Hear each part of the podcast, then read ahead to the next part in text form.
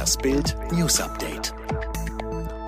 306 zu 232. Biden gewinnt US-Wahl mit deutlichem Vorsprung. Das Rennen ums Weiße Haus ist endgültig entschieden. Joe Biden 306 Wahlleute, Donald Trump 232. Eineinhalb Wochen nach der US-Präsidentschaftswahl haben Fernsehsender die Sieger in den letzten noch offenen Bundesstaaten ausgerufen.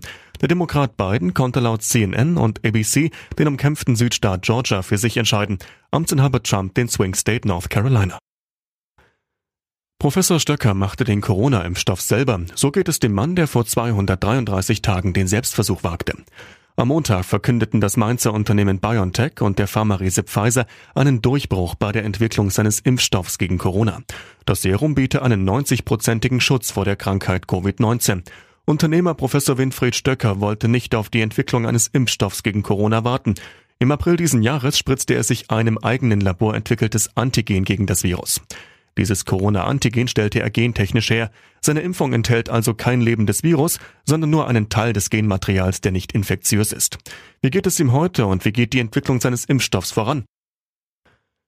Behörde ermittelt, Macher reden sich raus. Megazoff um Matrix-Party. Eine Feier sorgt für Wirbel. Am Donnerstag enthüllte Bild die geheime Matrix-Party auf dem Gelände des Studios Babelsberg in Potsdam.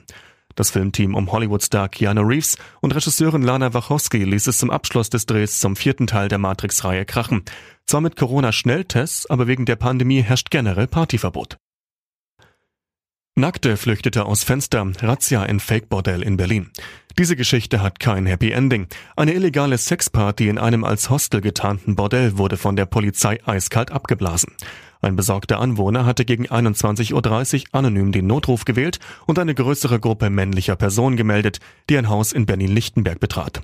Der Anrufer äußerte dazu den Verdacht, dass dort möglicherweise der Prostitution nachgegangen wird, so ein Polizeisprecher.